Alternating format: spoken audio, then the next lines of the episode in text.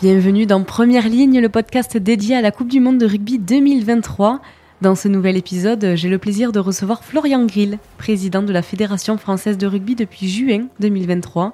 Il succède à Alexandre Martinez, président par intérim depuis la démission de Bernard Laporte. Après la crise qu'il vient de traverser, le rugby français se veut ambitieux. C'est ce que vous allez découvrir tout au long de cet épisode. Florian Grill, bonjour. Bonjour. Pour débuter, on va dire quelques mots sur le 15 de France qui a largement remporté son dernier match de préparation face à l'Australie, je le rappelle, 41 à 17. On sent une montée hein, en puissance de cette équipe euh, et une ferveur populaire. Quelles sont vos impressions sur ce groupe à quelques jours du coup d'envoi de la Coupe du Monde face à la Nouvelle-Zélande? Alors déjà oui, on sent une ferveur populaire assez incroyable. La Marseillaise euh, au Stade de France ce week-end, euh, la musique s'est arrêtée et que le public est parti à Capella, c'était un, incroyable moment d'émotion. Et l'impression, bah, c'est que le groupe est habité, autant le staff d'ailleurs que l'ensemble de l'équipe, ils sont habités par leur mission ils ont la capacité à donner euh, le sourire au pays et c'est la plus belle émission qui soit. Et en tant que président de la Fédération française de rugby, pourriez-vous nous détailler les missions principales de votre organisation dans la préparation et l'organisation de cet événement mondial? Bon, nous, euh, les choses sont très simples. À la Fédération française de rugby, euh, la responsabilité euh, qui est la mienne, c'était déjà d'apaiser le rugby en amont de cette Coupe du Monde. Personne n'aurait compris que la Fédération française de rugby soit à feu et à sang dans des joutes politiques. Donc c'est ce qu'on a fait.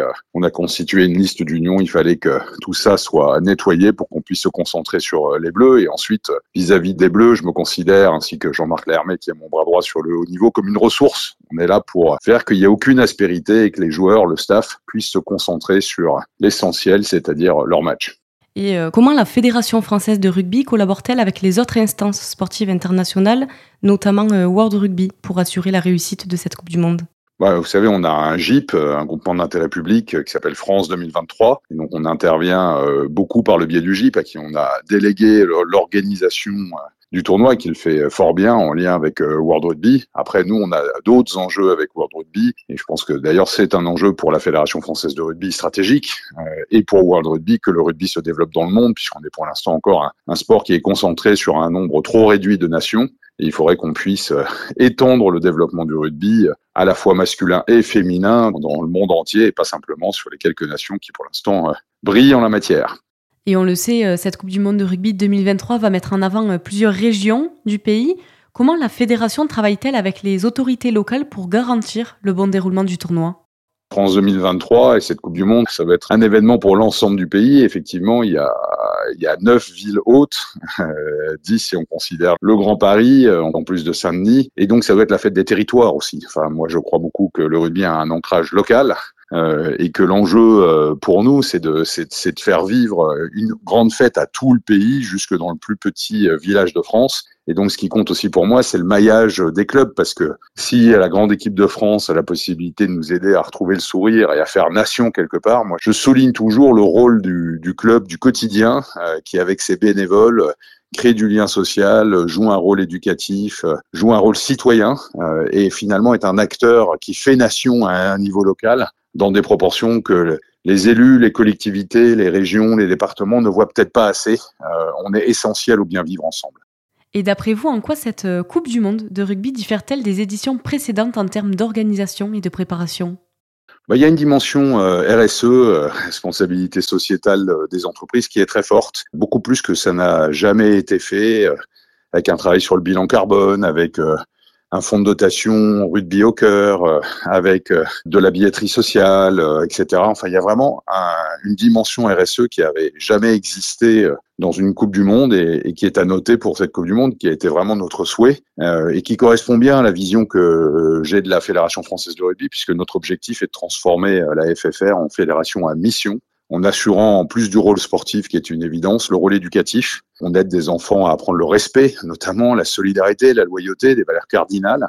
Et puis un rôle euh, citoyen, puisque vous savez, dans les clubs de rugby, beaucoup font euh, des sections de rugby santé, de rugby adapté, agissent dans les quartiers prioritaires de la ville, dans les zones de revitalisation rurale, luttent contre les discriminations, le racisme, l'homophobie, euh, etc. Tout ça, c'est des sujets essentiels que les clubs font au quotidien. C'est porté par France 2023, cette dimension RSE, mais porté par la Fédération française de rugby et ses clubs également.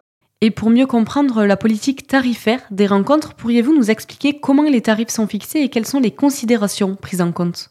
Les billets, malheureusement, sont partis comme des petits pains. Sauf sur la plateforme de revente, euh, on n'en trouve plus, mais il y a eu des billets euh, en toutes les gammes de prix, euh, y compris des billets qui commençaient à quelques dizaines d'euros. Donc voilà, il y a eu la volonté de permettre au plus grand nombre de profiter de la Coupe du Monde. Alors pas forcément pour la finale ou le match d'ouverture France-Nouvelle-Zélande où on aurait pu vendre dix fois le Stade de France. Hein. C'est une certitude, mais, mais il y a beaucoup de matchs qui ont été rendus accessibles. Et puis il y a des régions qui ont acheté euh, des places pour la billetterie sociale pour permettre euh, à des gens moins fortunés, le cas échéant, d'aller au stade. Donc euh, de ce point de vue-là, il y a eu un vrai travail positif qui a été fait. La gamme de prix est assez large, mais, permet, a permis ou permettra à des gens de vivre cet événement et pas forcément les gens les plus riches. Et enfin, pour terminer cette interview, les derniers jours avant le coup d'envoi de la Coupe du Monde sont cruciaux. Quelles sont vos ultimes missions et responsabilités à ce stade? La mission principale, moi je veux euh, utiliser euh, les feux médiatiques de la Coupe du Monde, et je le fais avec vous, pour euh, expliquer le rôle sociétal des clubs du quotidien.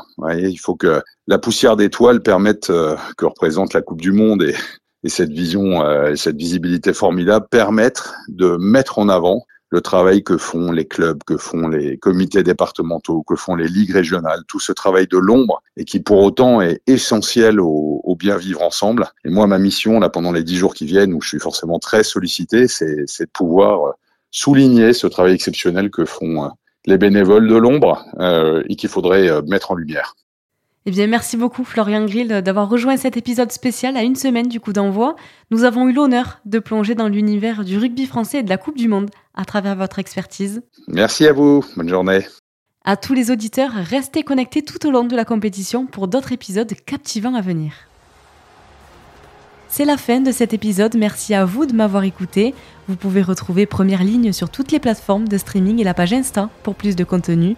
Et si ce podcast vous a plu, n'hésitez pas à me laisser 5 étoiles, des commentaires et à me suivre pour ne pas manquer les prochains épisodes. A très vite